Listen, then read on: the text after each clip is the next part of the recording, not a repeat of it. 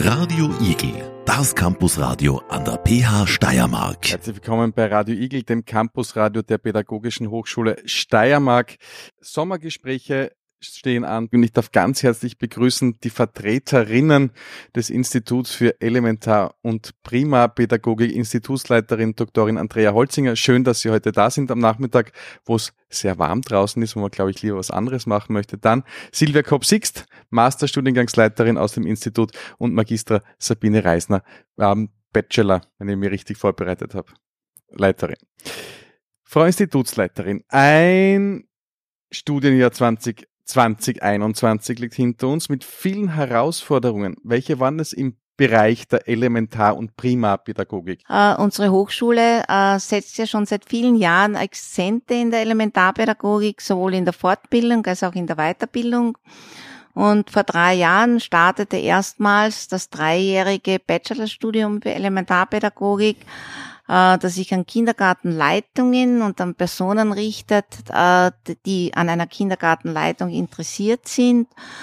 Und diese Studierenden haben trotz der Herausforderung der Covid-Semester äh, es geschafft, innerhalb der Zeit äh, ihr Studium großteils abzuschließen. Das heißt, die Studierenden des ersten Durchgangs stehen vor ihrem Studienabschluss, haben ihre Masterarbeit bereits abgegeben oder sind ganz intensiv dabei, ihre Masterarbeiten zu finalisieren.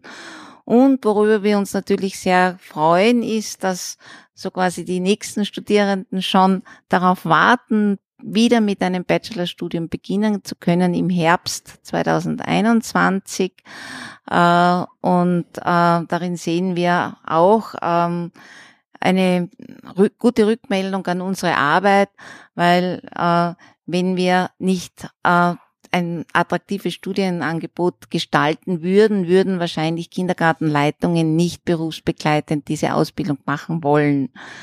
Wir haben auch ein ganz ein neues äh, Studienangebot im Bereich der Elementarpädagogik und zwar den Hochschullehrgang Elementarpädagogik. Dieser richtet sich an Quereinsteigerinnen und Quereinsteiger, die bereits ein Bachelorstudium in Pädagogik oder auch im Bereich der Primarstufe absolviert haben und nun ein, zu einer Berufsbefähigung kommen wollen, um im Kindergarten arbeiten zu können, beziehungsweise in elementaren Kinderbildungs- und Betreuungseinrichtungen arbeiten zu können. Da ist morgen äh, die Anmeldezeit zu Ende, äh, aber es zeichnet sich jetzt schon aus ab, dass äh, wir genügend Anmeldungen haben, dass wir im Herbst mit diesem Hochschullehrgang für Quereinsteigerinnen starten können. Vielleicht ist noch zu erwähnen, beide Angebote machen wir in Kooperation mit der Kirchlichen Pädagogischen Hochschule Steiermark. Dankeschön, Frau Institutsleiterin. Dann machen wir einen Sprung weiter zur Primarpädagogik im Bachelorstudium. Frau Magister Sabine Reisner, wie schaut's denn da aus? Wie war das Corona-Jahr für die Bachelorstudierenden Prima? Die Bachelorstudierenden, die heuer abschließen, steigen jetzt im Anschluss in das Masterstudium ein oder ein Großteil der Studierenden steigt in das Masterstudium ein. Und unsere Bachelorstudierenden sind jetzt in der glücklichen Lage, dass ähm, Lehrer, Lehrerinnen gebraucht und gesucht werden. Das heißt, einige von ihnen konnten sogar schon im sechsten oder ab dem sechsten Semester in den Schulen tätig sein und unterrichten. Und aus diesem Grund werden auch ein Großteil der Studierenden das Masterstudium berufsbegleitend absolvieren, weil sie eben schon in der äh, Schule und in den Klassen eingesetzt sind, beziehungsweise weil sie jetzt mit dem Abschluss des, des Bachelorstudiums natürlich gebraucht werden. Jetzt aktuell äh, läuft gerade das mehrteilige Aufnahmeverfahren für unsere Bewerber, Bewerberinnen, die im kommenden Studienjahr bei uns beginnen möchten. Wir wünschen Ihnen natürlich allen alles Gute und wir wünschen Ihnen, dass Sie den gewünschten Studienplatz erhalten. Wir sind Gott sei Dank in der glücklichen Lage, dass wir wesentlich mehr Bewerber und Bewerberinnen haben, als wir dann letztendlich aufnehmen können. Aber wie gesagt, wir wünschen Ihnen allen alles Gute und drücken ganz fest die Daumen und wir freuen uns, Sie im Herbst dann bei uns begrüßen zu können. Und vielleicht nur noch ganz kurz für die Interessenten des äh, nächsten Studienjahres, also das Studium mit Beginn 2022. Unser Tag der offenen Tür wird nächstes Jahr am 11. März 2022 stattfinden. Also ganz dickfett anstreichen den 11. März 2022, Bitte. Tag der offenen Tür an der Pädagogischen Hochschule Steiermark. Ja, da hat es ein ordentliches Gewusel jetzt gegeben in den letzten Tagen bei den Aufnahmeverfahren. Wir machen einen Step weiter. Wir haben die Elementarpädagogik, Primarpädagogik, wir gehen weiter in der Primarpädagogik, aber in den Masterstudienlehrgang. Silvia Kopsixt. Silvia, was Ja. gibt's aus dem Masterstudium zu berichten? Ja, wir haben in den letzten zwei Tagen mit großer Freude die Zulassung für unsere rund 180 Bewerberinnen und Bewerber abgewickelt und freuen uns für alle von Ihnen, dass Sie einen Studienplatz erhalten haben. Wir werden jetzt im kommenden Jahr bei den Fächern vor allem auch BE anbieten, Deutsch als Zweitsprache kommt hinzu und in naher Zukunft wird dann auch noch Werken im Fachangebot erweitert werden. Also unsere Studierenden können gemäß den Vorgaben des Masterstudiums die Pflichtgegenstände der Volksschule als Vertiefung wählen. Und was noch dazu kommt, ist, die Studierenden, die die inklusive Pädagogik als Schwerpunkt absolviert haben, können zusätzlich eine Qualifikation in einem Förderbereich wählen.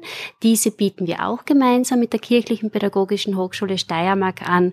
Und da muss ich jetzt feststellen, der Förderbereich der emotionalen und sozialen Entwicklung geht bereits in seinen dritten Durchgang.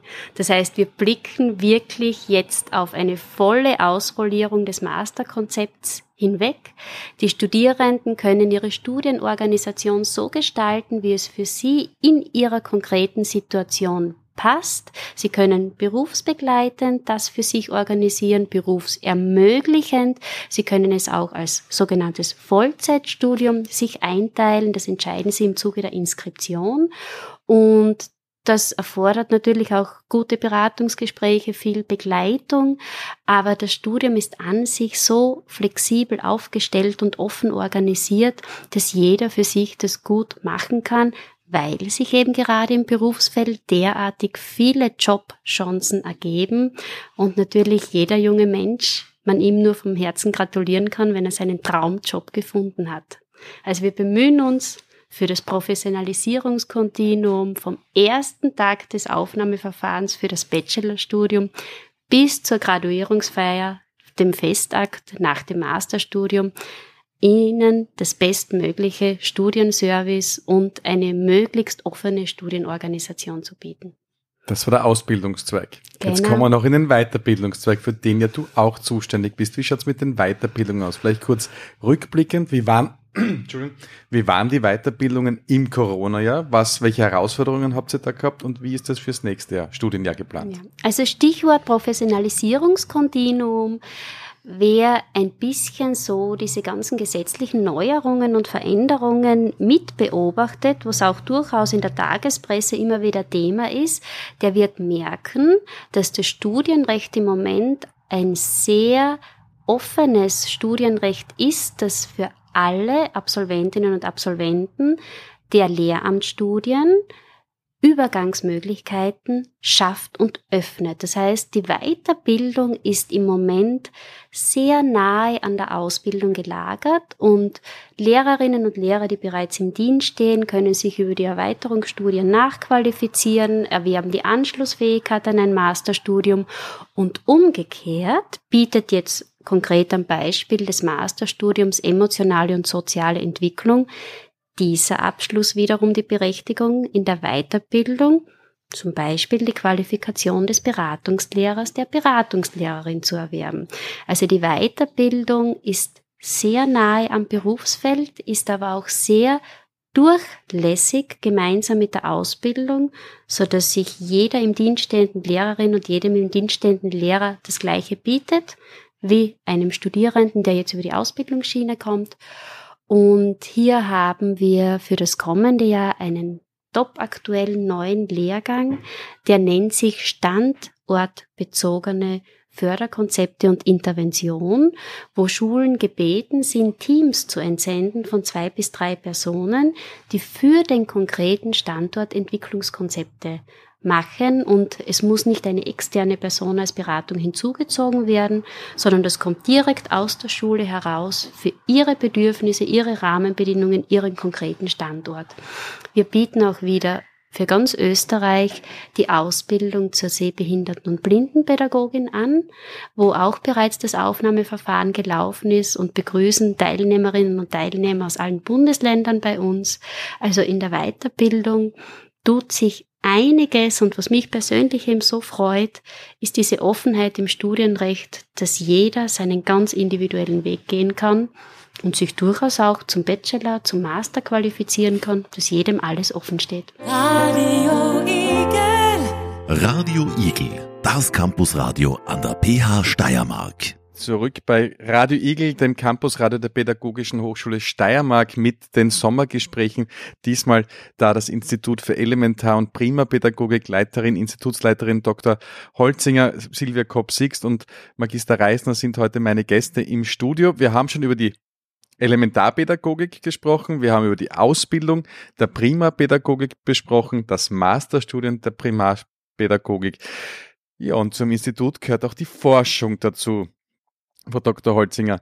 Und da haben, haben Sie, haben wir, wollte ich jetzt schon sagen, haben Sie ähm, ein abgeschlossenes Forschungsprojekt, das FZIP. Was kann man unter dem FZIP verstehen? Ja, das Forschungszentrum Inklusive Bildung ist ein Kooperationsprojekt von der Universität Graz und der KPH Graz und der BH Steiermark. Und äh, wir hatten im vergangenen November des Vorjahres die große Eröffnung dieses äh, Forschungszentrums und äh, haben in praktisch eine ganze Woche äh, die inklusive Bildung in den Mittelpunkt gestellt.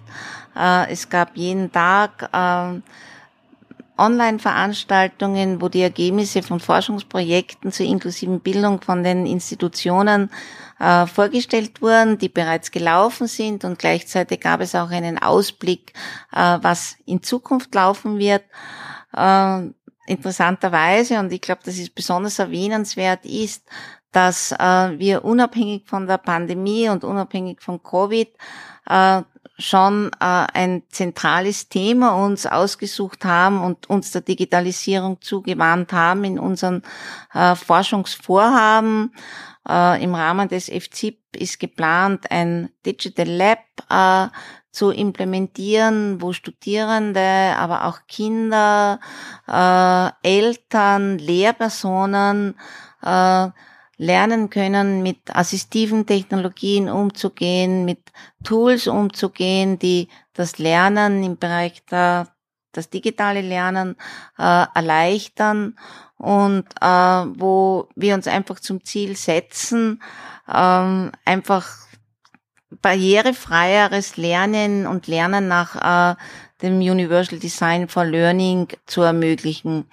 Und da haben wir einzelne Projekte, äh, auch eingereicht bei der EU äh, und eines davon haben wir bewilligt bekommen und über das könnten wir vielleicht ein bisschen mehr erzählen. Dann erzähl mal ein bisschen mehr, liebe Silvia. Was ist denn da eingereicht und hat die EU bewilligt? Ja, also das Projekt unter der Leitung von Frau Hochschulprofessorin Dr. Edwina Beschitz widmet sich dem Thema Digitalisierung und inklusive Bildung und es versteht sich als Entwicklungsprojekt mit Lehrerinnen, mit Lehrern gemeinsam in den Schulen, dass die ausloten, wie kann Digitalisierung barrierefrei, Stichwort Accessibility und qualitätsvoll wirksam für alle Schülerinnen und Schüler umgesetzt werden, denn Studien haben durchaus gezeigt, dass Schülerinnen und Schüler an der Barriere des Zugangs zu den digitalen Medien gescheitert sind, nicht an den Inhalten, sondern an der Nutzung oder an der Vermittlung, dass sie zur Software, zu den Möglichkeiten kommen, die sich ihnen hier bieten. Und dieses Projekt hat äh, zwei große Schienen. Die eine Schiene ist, unseren Kolleginnen und Kollegen ein Werkzeug in die Hand zu geben, um das, was ihnen angeboten wird, an Software, an Apps, an Medien, bewerten zu können und einfach ein pädagogisches Urteil fällen zu können, ist das gut einsetzbar? Passt das zu meinen Unterrichtszielen, die ich habe? Und die zweite Ebene, da geht es darum, dass wir ihnen das Know-how geben, wie sie selber digitale Angebote entwickeln wickeln können. Also wir haben da zwei Schienen. Die eine heißt to check, also wie prüfe ich kritisch das, was schon da ist.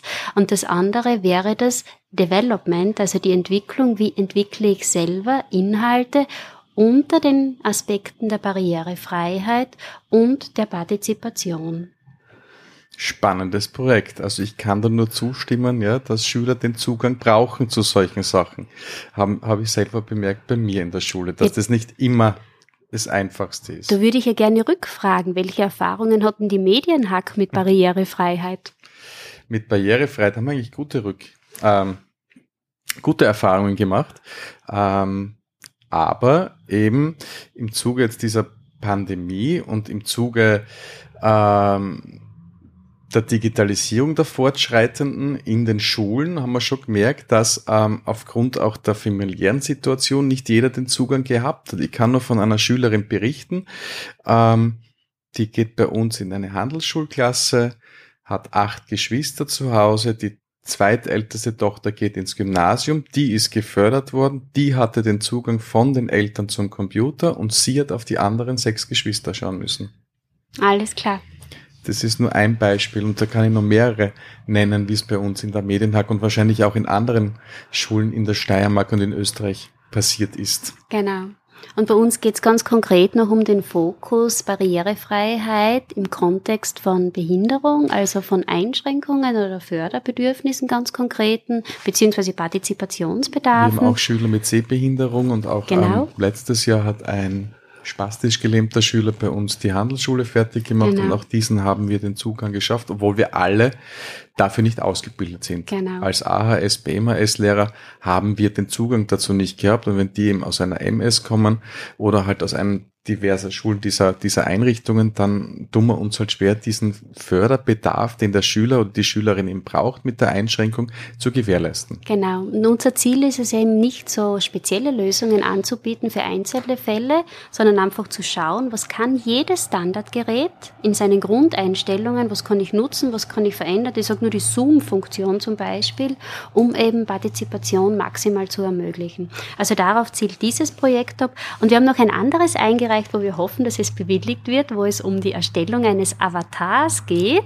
den sich Eltern, Schülerinnen und Schüler beziehungsweise Mitschülerinnen und Mitschüler in einem Art Buddy-System aktivieren können am Computer, unabhängig von der Software, die sie benutzen wollen oder von der Lernsoftware und der ihnen diese Assistenz und diese Barrierefreiheit ermöglicht. Okay. Halten Sie uns die Daumen, dass das bewilligt wird, dann wird es bald einen Avatar geben mit BHSD.